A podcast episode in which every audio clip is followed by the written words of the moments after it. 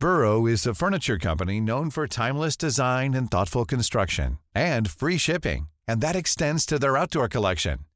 Their outdoor furniture is built to withstand the elements, featuring rust-proof stainless steel hardware, weather-ready teak, and quick-dry foam cushions. For Memorial Day, get 15% off your Burrow purchase at burrow.com slash ACAST and up to 25% off outdoor. That's up to 25% off outdoor furniture at burrow.com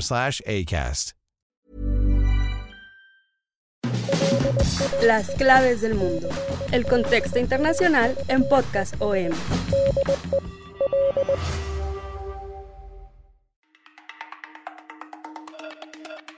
Hola amigos y amigas de las claves del mundo. Los saludamos con mucho gusto en este podcast de Organización Editorial Mexicana. Los saluda Víctor Hugo Rico, editor de la sección de Mundo del Sol de México. Y como siempre me acompaña mi compañero y amigo Yair Soto, editor de la sección de Mundo del Sol de México. Yair, un saludo Hola Víctor, hola a todos nuestros podescuchas, bienvenidos a una emisión de las claves del mundo. Hoy se va a poner bueno, Vic. Sí, ya desde finales del año pasado, todo 2022, que todo mundo por diversas razones queríamos que se acabara pronto, un año infame para muchos, pero economistas, politólogos y expertos ya advertían que el 2023 sería un año todavía más desafiante que el 2022 y se ha confirmado en este inicio de año, ya terminó enero y terminó con todo, terminó a tambor batiente en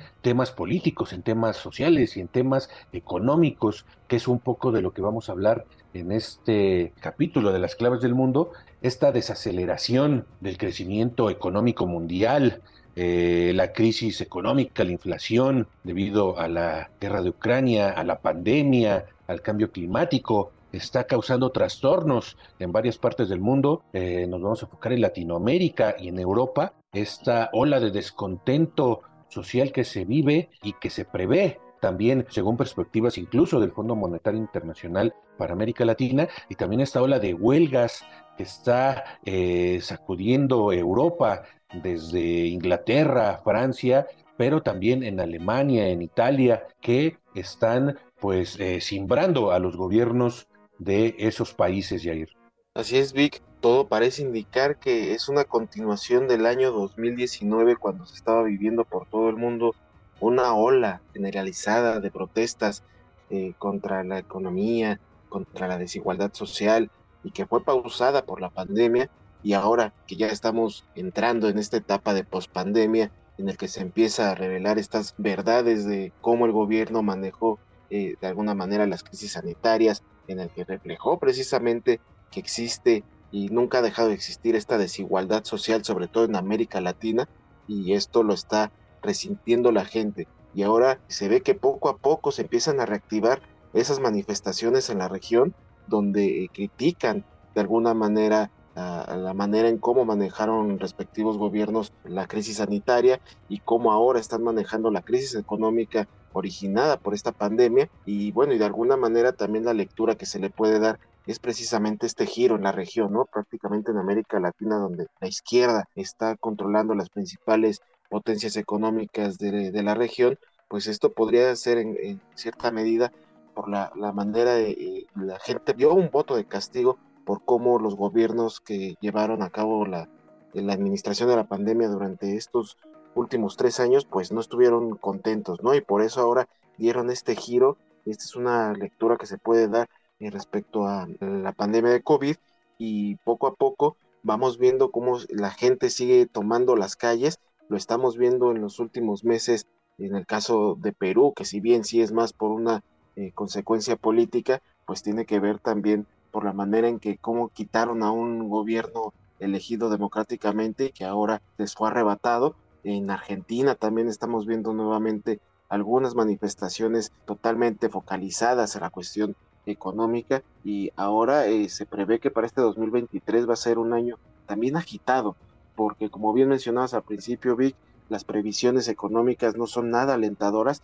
y sobre todo para una región pobre como es América Latina en el que la distribución de riquezas está mal administrada, la gente está pensando nuevamente en salir a las calles para protestar por esta situación. Entonces, ahora lo que le queda a América Latina es esperar a ver cómo se empiezan a desenvolver estas eh, manifestaciones, que evidentemente es un descontento social que ya se estaba maquilando, como decía, desde 2019 y que ahora vuelve a retomarse poco a poco eh, este descontento que prácticamente va a poner eh, en riesgo este año a, toda la región. Así es, ya precisamente la semana pasada el Fondo Monetario Internacional lanzó una advertencia de que la desaceleración en el crecimiento eh, estaba mermando el nivel de vida en toda América Latina y que esto pues ponía en riesgo de un mayor descontento social a toda la región. Según su informe, los disturbios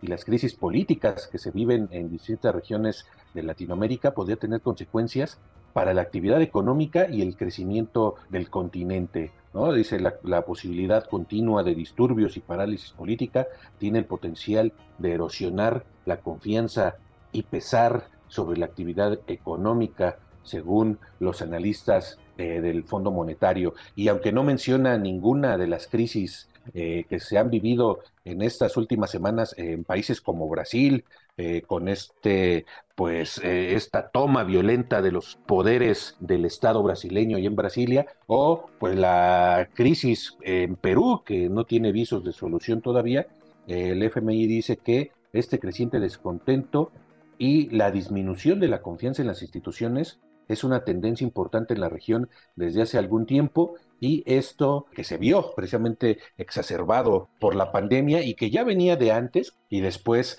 cuando se dieron eh, las protestas masivas en Colombia por el intento de reforma económica de Iván Duque, pues que desembocó en protestas violentas y al final, pues digamos que fue lo que detonó este cambio de gobierno, este giro a la izquierda de Colombia, que nunca había sido gobernado precisamente por la izquierda, o en, en, otras partes también del continente, ¿no? Levantamientos que hubo y protestas en los últimos tres años, pues tuvieron traducciones electorales inmediatas, ¿no? Por el, caso de Colombia que mencionaba, el caso de Chile también, eh, después de, protestas estudiantiles, después de, protestas sociales, pues Chile también vira a la izquierda, el caso de Perú, que también eh, por primera vez es gobernado pues, por un, digamos, outsider, ¿no? que no tiene nada que ver con la clase política peruana. Y pues ya hemos platicado en los podcasts, sobre todo en el podcast pasado, explicamos pues cómo fue que desemboca la crisis actual que vive Perú. Y pues esto todo tiene que ver pues también con la cuestión de la no solo de la crisis política, sino de la crisis eh, económica. Y de Latinoamérica, pues saltamos a Europa, donde el panorama, pues eh, los principales, eh, no, es en, no es en cualquier país, no es en, no es en Bulgaria, no es en Rumania, no es en Polonia, es en las potencias económicas mundiales, es en Reino Unido, en Francia, en Italia, en Alemania, donde la gente está tomando las calles por el alza de los precios y el aumento del costo de la vida, pues que está eh, dejando en situación precaria y que está provocando situaciones que no se veían en décadas, Jair. Sí, efectivamente, y, sobre todo también agregar el tema de la crisis energética que puso en nerviosismo a toda la gente derivado de la guerra en Ucrania. Y uno de los países que eh, actualmente ha tenido eh, diversas manifestaciones es el mismo Reino Unido. En los últimos días vimos que salieron a la calle casi medio millón de personas e incluso esta manifestación fue catalogada como la manifestación de la década porque nunca se había visto una multitud tan enorme. La última vez fue en el 2011 en un contexto de crisis económica también, pero en esta situación en era pospandemia, pues también la gente salió a tomar las calles de países del Reino Unido, estamos hablando de Inglaterra, de Gales, y sí, estamos viendo, por ejemplo, a los empleados ferroviarios que se mantienen huelgas ya desde hace varios meses, y la gran novedad fue la incorporación de los profesores de Inglaterra y de Gales, en el que eh, más de 300 mil maestros secundaron el paro eh, que estaban encabezando estos sindicatos ferroviarios y también eh, hablar sobre el sector médico eh, después de la pandemia empezaron a protestar. También nunca se había visto una manifestación de este sector que reclamaba el aumento salarial también después de eh, jornadas demasiado estrictas de trabajo por este tema eh, de salud y también esto orilló una profunda crisis que llevó en diciembre a las enfermeras a realizar su primera huelga nacional en los más de 100 años de historia que tiene su sindicato. Tras una negociación infructuosa con el gobierno, convocaron a días de paro entre diciembre, enero y ahora en febrero también hay pronosticado nuevas movilizaciones en el que también se prevé que el personal de ambulancia se sume este golpeado sistema de salud público británico. Y bueno, ¿y qué, qué pasa con el gobierno? El gobierno de Sunak sigue aferrado a, mantenerse en sus políticas eh, económicas bastante cerradas, en el que no da un atisbo de esperanza para las Sunak insiste en que no es posible eh, subir los salarios al ritmo que crece la inflación, porque esto podría eh, aumentar la crisis económica dentro de la región. Y mientras tanto, pues las protestas siguen programándose para los siguientes días debido a que ningún sector va a dar su brazo a torcer.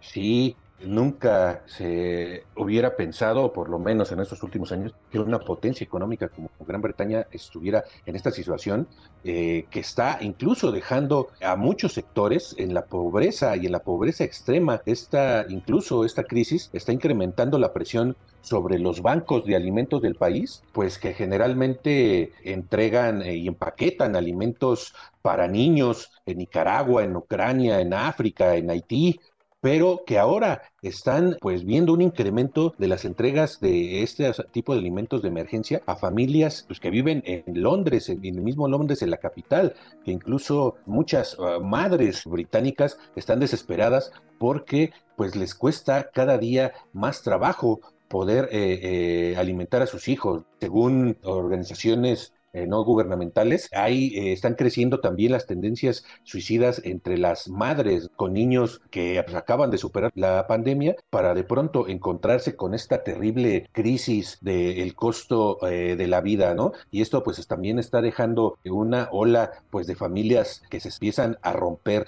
Esto es lo que se está reportando en Reino Unido que no se veía pues desde hace décadas y pues las manifestaciones, como bien decía Jay, continúan esta ola que no se veía desde la época de la Dama de Hierro, ¿no? De Margaret Thatcher, que fue implacable con los sindicatos que le llamaban la matasindicatos, ¿no? Fue eh, una, un gobierno especialmente duro y ahorita los conservadores están eh, intentando tomar esa postura. Eh, hay que recordar que antes del actual primer ministro, Sunak, estaba Liz Truss, que pues ella se comparaba con Margaret Thatcher y quería imponer esta visión thatcheriana y por eso eh, su primera eh, de sus primeros actos como gobernante, pues fue una subida de impuestos brutal que al final ni siquiera sus propios compañeros de partido la aceptaron y pues la dejaron sola y terminó eh, renunciando. Ahorita lo que se busca también es algo, algo parecido. El gobierno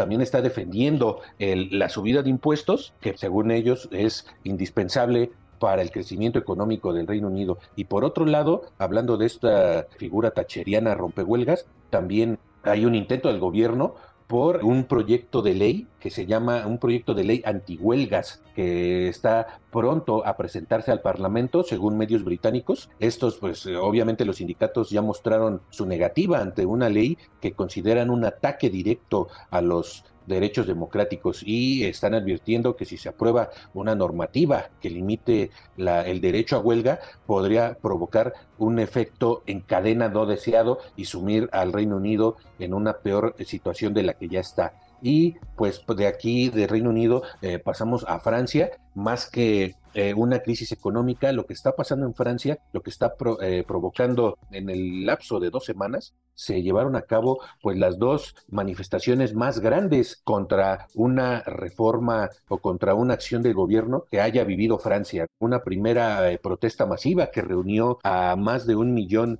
de franceses y eh, recientemente, la semana que terminó, se llevó a cabo una segunda jornada de manifestaciones contra la reforma laboral de Emmanuel Macron, una reforma que pretende aumentar la edad de jubilación y también aumentar las semanas cotizadas y que llevó a la calle, según eh, los principales sindicatos franceses, a dos millones de franceses en varias ciudades del país, Jair. Sí, efectivamente, eh, hace recordar nuevamente remontándonos a la era pospandemia a las movilizaciones de los chalecos amarillos que tuvieron en, jaque mucho tiempo al mismo gobierno de Manuel Macron, pues hoy vuelven a salir ahora los sindicatos, también los eh, varios trabajadores pensionados que están en riesgo precisamente sus pensiones por estas eh, dos medidas que prácticamente están cristalizando este descontento y que prácticamente estas reformas hablan de un retraso progresivo hasta 2030 de la edad de jubilación a 64 años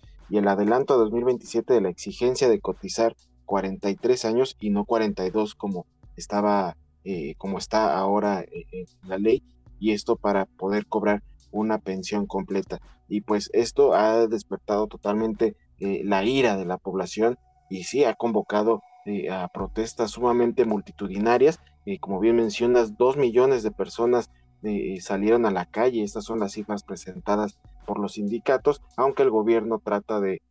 quitarle peso a estas manifestaciones y habló solamente de 1.2 millones de personas que salieron a manifestarse. Y pues sí, Francia prácticamente eh, está nuevamente sumergida en esta crisis en el que Emmanuel Macron vuelve a estar en el centro de la crítica y, prácticamente eh, va a trascender esta situación, ya que nuevamente estamos hablando de que los dos sectores principales no aflojan eh, en sus pretensiones. Eh, Macron está totalmente aferrado a esta situación, defiende esta reforma, dice que es necesaria para evitar un futuro déficit en la caja de las pensiones y también para acercar la edad de jubilación en Francia, una de las más bajas de la Unión Europea respecto a sus vecinos. Y bueno, y por otro lado, pues la gente no está nada contenta de que eh, les hagan trabajar eh, más años para poder eh, pensionarse. Esto es una reivindicación casi global, ¿no? En ninguna, en ningún país, ningún ciudadano va a estar contento en la exigencia de poderse jubilar de mayor edad y esto pues eh, evidentemente aceleró este descontento social en Francia que también va para bastantes días y semanas o meses incluso. Y en Alemania el panorama al que se enfrenta el canciller eh, Olaf Scholz no es mucho mejor. En Alemania, pues los que están levantados, los que están en pie de lucha, es eh, el sector agrícola que está saliendo a las calles, está denunciando justamente también el aumento en los precios de los combustibles y las políticas del gobierno alemán, que según los agricultores está dando lugar a que multinacionales, a que las empresas más grandes del sector a nivel mundial estén sobreexplotando los recursos naturales alemanes, a la vez que los pequeños productores se ven impedidos de vender sus productos en un mercado que tiene esta concentración precisamente. Ya la semana pasada, eh, agricultores e incluso ecologistas se manifestaron en Berlín frente a la puerta de Brandenburgo, demandando al gobierno de Scholz, pues una política agrícola y alimentaria eh, justa, ¿no? Desde garantía de precios, eh, incremento de la asistencia social y apoyo a los sectores que, que practican la agricultura eh, respetuosa con el medio ambiente, esto en una concesión a los ecologistas y criticando al gobierno alemán, ya que uno de los tres partidos que forman eh, la alianza de gobierno, pues son precisamente los verdes, ¿no? Este partido ecologista alemán que pues está siendo duramente presionado y criticado precisamente porque el gobierno alemán pues no tiene todavía visos de terminar, por ejemplo, con la producción de carbón, que incluso llevó en, en las semanas recientes a una gran protesta ecologista en un importante, eh, en una importante mina de carbón porque se está expandiendo y esto iba a terminar de arrasar con un pueblo que de por sí pues ya estaba eh, desalojado, pero estaba tomado por cientos de ecologistas, que incluso esta famosa ecologista sueca Greta Thunberg llegó ahí para protestar contra esta pues mega mina de carbón. Entonces, eh, la situación en Alemania está eh, también caldeada al igual que en Italia, ¿no? En Italia el ambiente también está caldeado, los sindicatos, varios sindicatos, desde los recogedores de basura hasta los gasolineros, están anunciando uh, jornadas de huelgas en protesta por eh, las medidas del gobierno actual de Giorgia Meloni, esta ultraderechista o neofascista, precisamente por el encarecimiento de los combustibles y por lo que consideran eh, una campaña de difamación del gobierno en su contra, ya que Meloni les va a obligar a partir de ahora a mostrar junto al precio de la gasolina o, de, o del diésel el valor eh, medio diario del combustible, ¿no? O sea, como para presionarlos en la cuestión de los precios, ¿no? También están reprochando que esta eh, cuestión que Meloni está planteando de subir los impuestos aplicados a cada litro de, carburante, eh, de, combustible, y esto está provocando pues la ira también de, varios sectores en Italia, ¿no? Entonces, como vemos, las principales potencias europeas pues están en problemas con esta crisis económica y también hay descontento. Ah, ya está eh, desde el año pasado ya habíamos visto protestas de este tipo, pero eh, ahora también se plantean eh, otra vez nuevas protestas contra la ayuda que estos países europeos están dando a Ucrania, ¿no? Precisamente por eso eh, a Europa pues le urge eh, terminar con la guerra de alguna forma, por eso están armando a Ucrania como para pues presionar a Rusia a algún pacto, alguna negociación de paz, porque entre los múltiples problemas, los múltiples sufrimientos que ha causado la guerra en Ucrania, entre ellos eh, está precisamente este gasto eh, brutal en armamento y en ayuda económica y militar a, Ucrania, pues que está vaciando las arcas de Europa y esto pues es algo que cada vez más está haciendo mella en la opinión pública europea. Y bueno, y finalmente, por no dejar de lado y que eh, estamos hablando de reivindicaciones totalmente diferentes, pero el simbolismo de las manifestaciones en Irán también es, es no es para dejar a un lado debido a que Irán también ha registrado en las últimas semanas manifestaciones fuertes contra el régimen después de la muerte de una joven kurda que fue detenida y fue golpeada por no usar correctamente el velo, causó su muerte y esto también causó la ira de la sociedad iraní y que prácticamente sí, en las últimas semanas ha ido disminuyendo esta, eh, esta eh, manifestaciones, pero sí significaron un nerviosismo para el mismo gobierno porque nunca habían podido enfrentar una situación similar a esta en Irán, en que es un régimen que no permite eh, la protesta, pues se le estaba descontrolando estas manifestaciones, hubo bastantes muertos y bueno, el, hecho de que Irán, una de las principales potencias del Medio Oriente, se viera mermado por, por esta situación, pudo haber eh, eh, generado eh, más descontento en la región, como se vivió en la primavera árabe en la década pasada, en el inicio de la década pasada, en el que una sola manifestación inspiró a que otros países llevaran a cabo más acciones, hoy pudimos estar en la puerta de una situación similar con el caso de Irán, que evidentemente, pues con la presión de Occidente, las, las, protestas pueden estar tomando fuerza también en, las próximas semanas, próximos días, y así es como Irán puede también unirse a, esta eh, crisis de manifestaciones eh, globales. Bueno, y finalmente, pues nosotros ya vamos a cerrar este episodio de las claves del mundo. Les agradecemos mucho que nos hayan acompañado en esta emisión. Eh, los invitamos a que nos sigan escuchando. Cada lunes sale un episodio nuevo en las principales plataformas de podcast como Spotify, Google Podcast, Apple Podcast, Acast, Amazon Music y Deezer. Ahí pueden encontrarnos todos los lunes. También los invitamos a que nos sigan escribiendo en nuestro correo electrónico podcast.com.mx y nuestra cuenta de Twitter arroba el sol de guion bajo México para que nos hagan llegar sus dudas, sus sugerencias, sus preguntas. Víctor, te agradezco mucho como cada semana. Muchas gracias, Jair, y gracias por seguir escuchando las claves del mundo. Y también como cada semana, para cerrar con broche de oro, agradecemos la producción de Natalia Castañeda. Hasta entonces.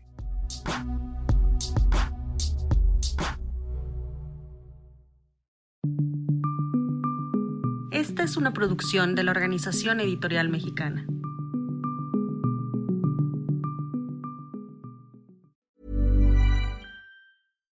If you're looking for plump lips that last, you need to know about Juvederm lip fillers. With Juvederm Volbella XC and Juvederm Ultra XC, your lip look, whether it's subtle or bold, can last up to one full year with optimal treatment and no additional maintenance. Find a licensed specialist and see if it's right for you at juvederm.com today. That's J U V E D E R M.com. Add fullness to lips in adults over 21 with Juvederm Volbella XC or Juvederm Ultra XC. Do not use if you have severe allergies or a history of severe allergic reactions, or if you're allergic to lidocaine or the proteins used in Juvederm. Tell your doctor if you have a history of scarring or taking medicines that decrease the body's immune response or that can prolong bleeding. Common side effects include injection site redness, swelling, pain, tenderness, firmness, lumps, bumps, bruising, discoloration, or itching. As with all fillers, there's a rare risk of unintentional injection into a blood vessel, which can cause vision abnormalities, blindness, stroke, temporary scabs, or scarring. For full important safety information, visit juvederm.com.